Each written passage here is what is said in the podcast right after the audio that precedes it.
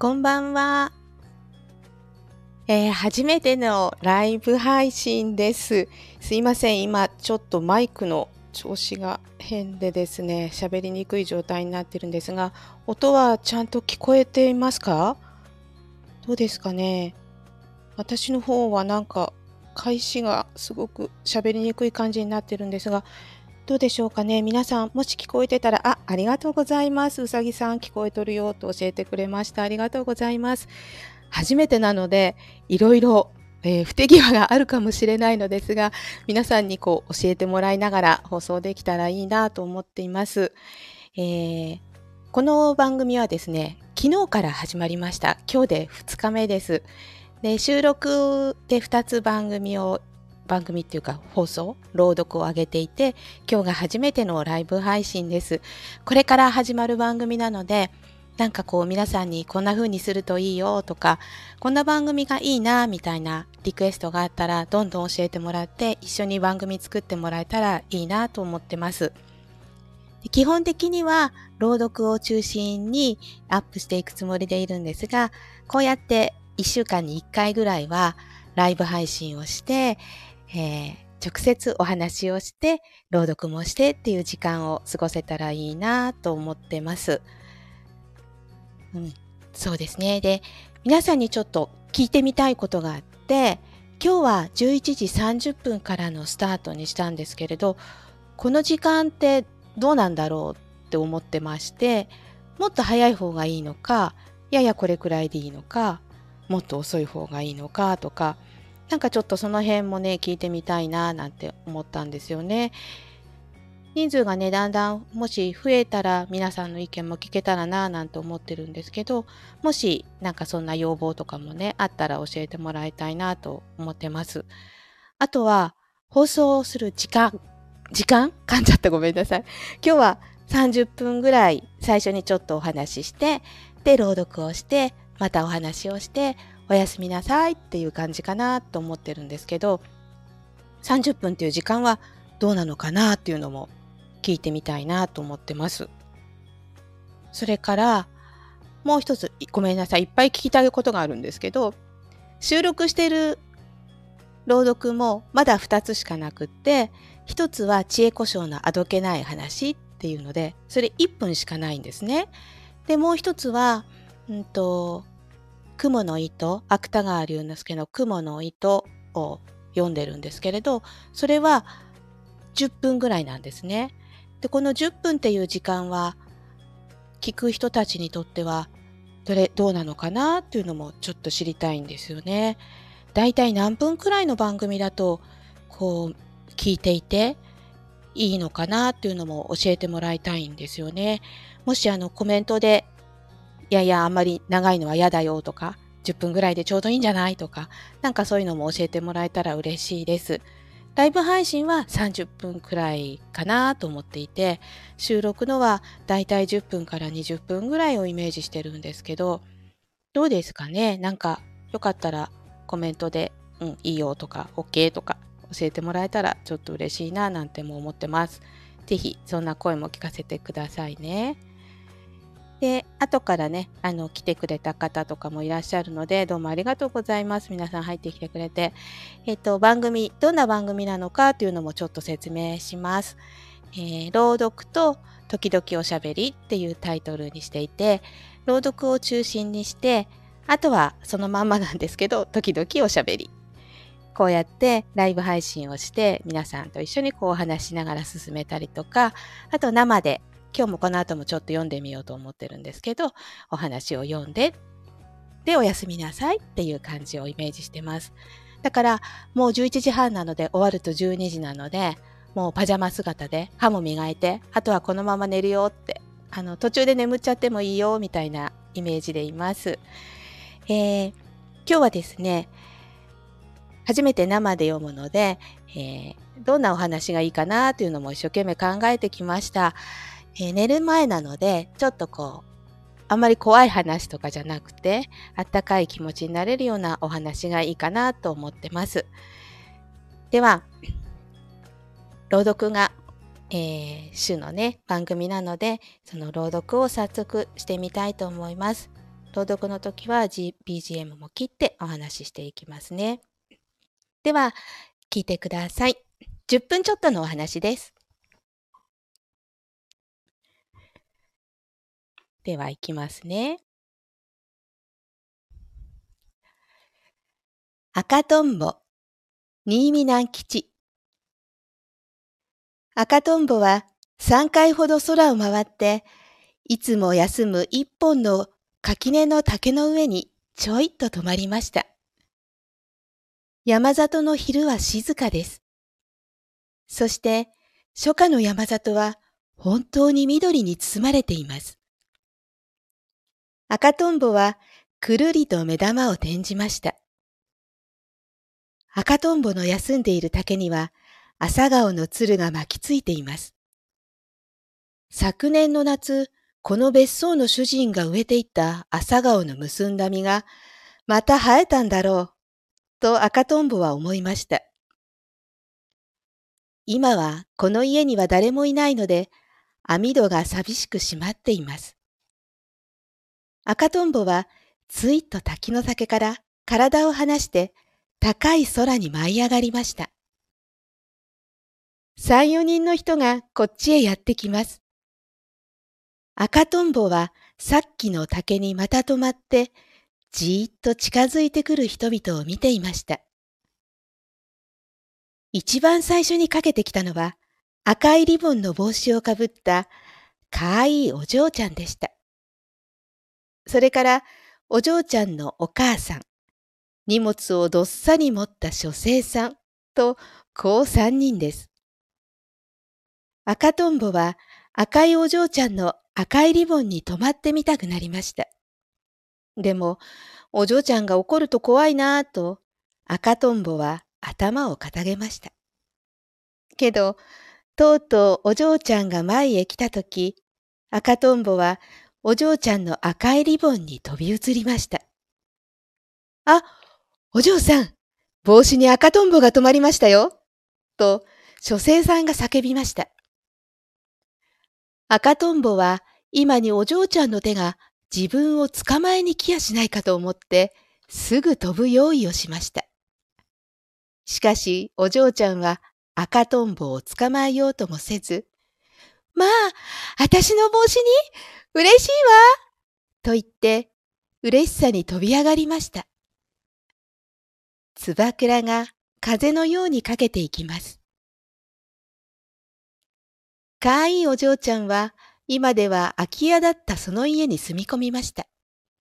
もちろんお母さんや書生さんも一緒です。赤とんぼは今日も空を回っています。夕日がその羽を一層赤くしています。とんぼとんぼ、赤とんぼ、すすきの中は危ないよ。あどけない声でこんな歌を歌っているのが聞こえてきました。赤とんぼはあのお嬢ちゃんだろうと思って、そのまま声のする方へ飛んでいきました。思った通り、歌ってるのはあのお嬢ちゃんでした。お嬢ちゃんは庭で行水をしながら一人歌ってたのです。赤とんぼが頭の上へ来ると、お嬢ちゃんは持ってたおもちゃの金魚を握ったまま、あたしの赤とんぼと叫んで、両手を高く差し上げました。赤とんぼはとても愉快です。書生さんがシャボンを持ってやってきました。お嬢さん、背中を洗いましょうか。いや、だって、いや、いや、お母さんでなくっちゃ。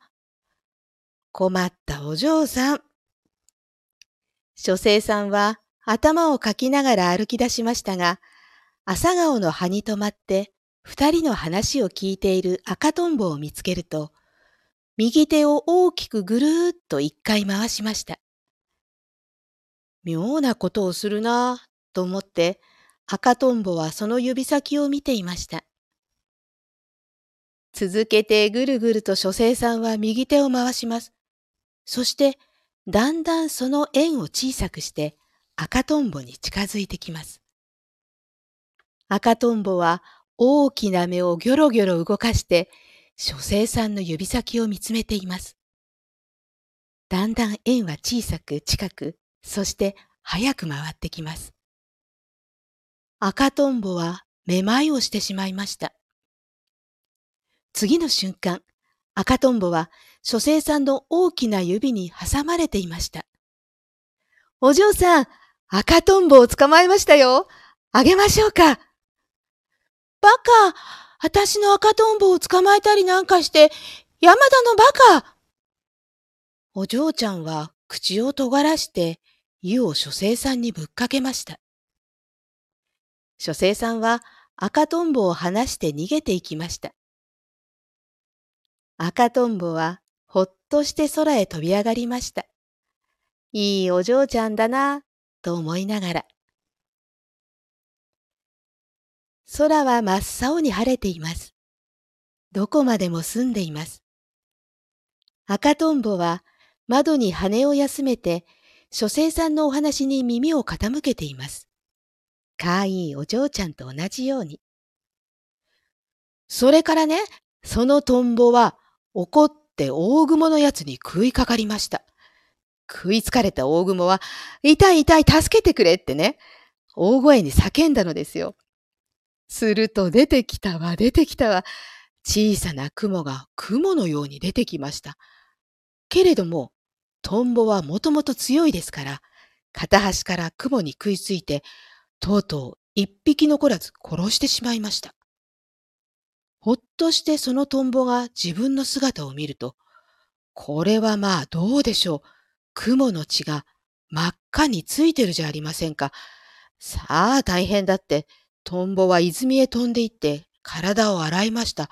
が、赤い血はちっとも取れません。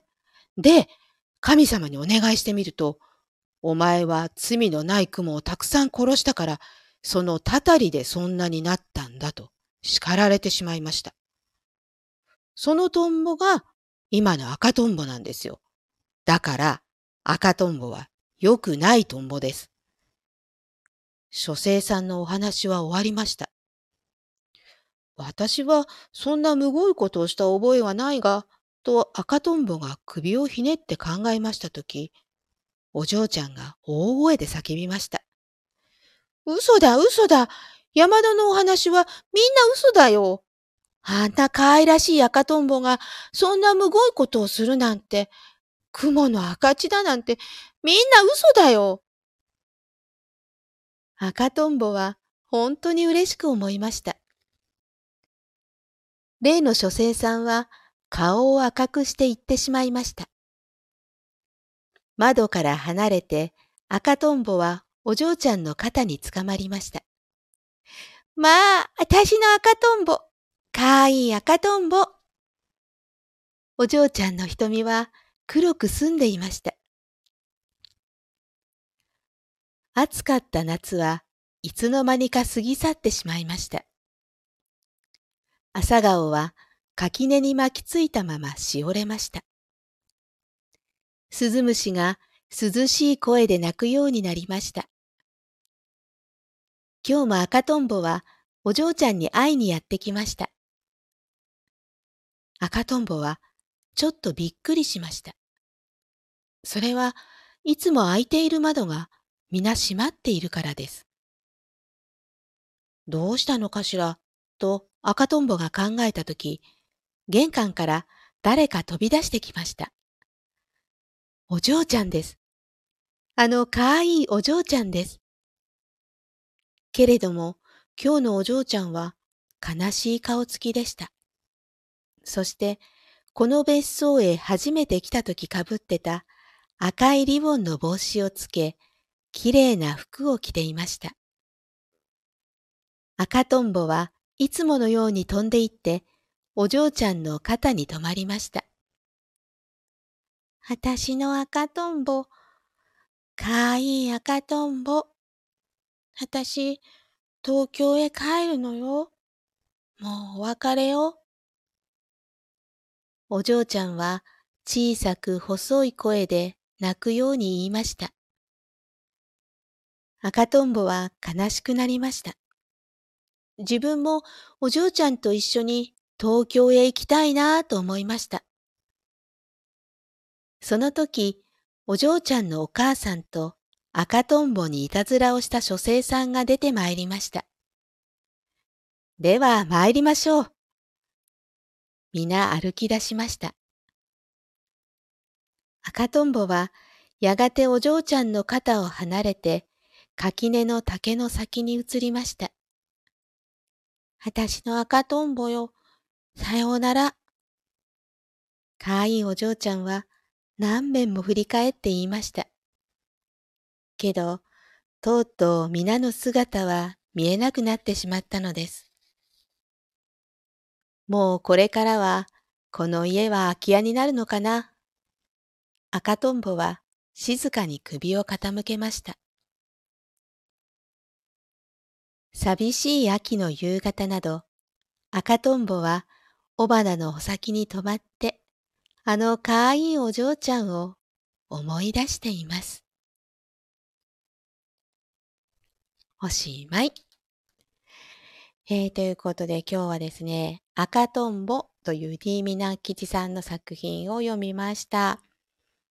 なんか、これを聞いたら赤とんぼがこう、ちょっと首をかしげている感じで止まっている姿にも、ああ、こんな意味があったんだなーって思える気がして、すごく素敵な作品だなと思ったので、これを選んでみました。なんかね、夏、過ぎゆく夏と赤とんぼの風景と、すごく今の季節にね、いいお話かなとも思いました。いかがだったでしょうか？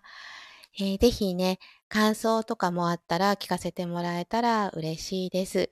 えー、コメントでも結構ですし、番組のコメント欄でもいいですし、えー、レターとかね、いろいろ機能があるんですよね。ちょっとまだ初めてなので使いこなせていないんですが、そういった機能を使って、えー、教えてもらえたら参考にしたいなと思ってるので、ぜひお願いします。それから、週に2回くらいは最低でも新しいお話を載せていけるように頑張るつもりでいます。えー、配信は不定期ですね。で、私自身がすごく夜型でいつも寝るのが遅いので、あんまり早い時間はちょっと難しいなと思っていて、だいたい11時から12時くらいに配信をできたらなと思っています。えー、それくらいの時間だとね、もしかしたら次の日お仕事の人とかは難しいのかなどうなのかな、えー、コメントでね、教えてもらえると嬉しいんですが、なかなか 難しいかなどうですかね、えー、もしよかったら教えてください。え今日は第1回目なので、どんな風にやったらいいかちょっと手探りな感じなんですけれど、もしね、これから数を重ねてもっとこう上手にお話もできるようになっていろんな作品も読めるようになっていったらいいなと思ってるので是非一緒に番組育てていってください。えー、皆さんまだ起きてますか？もし聞きながらね眠ってしまってもそれもいいなーなんて思いながら読んでたんですけどただセリフの時とかねちょっと声が大きくなっちゃったのでどうでしょうかね。うるさかったかな？なんか声のボリュームとかも小説とかあるのかな？その辺もちょっとうまくわからずにいるので、えー、声の大きさなんかがどうだったかっていうのも教えてくださいね。ということで、えー、あまり長くすいません、うまく喋って何を喋ったらいいのかわからずにいたりいるので、えー、だんだんですね、終わりにしていきたいなと思っています。これからも配信続けていくので、よかったらまた聞きに来てください。今日はお付き合いいただいてどうもありがとうございました。明日からお仕事の方もね、多いと思うので、今日はゆっくり休んで、また明日からお仕事頑張ってください。それでは、おやすみなさい。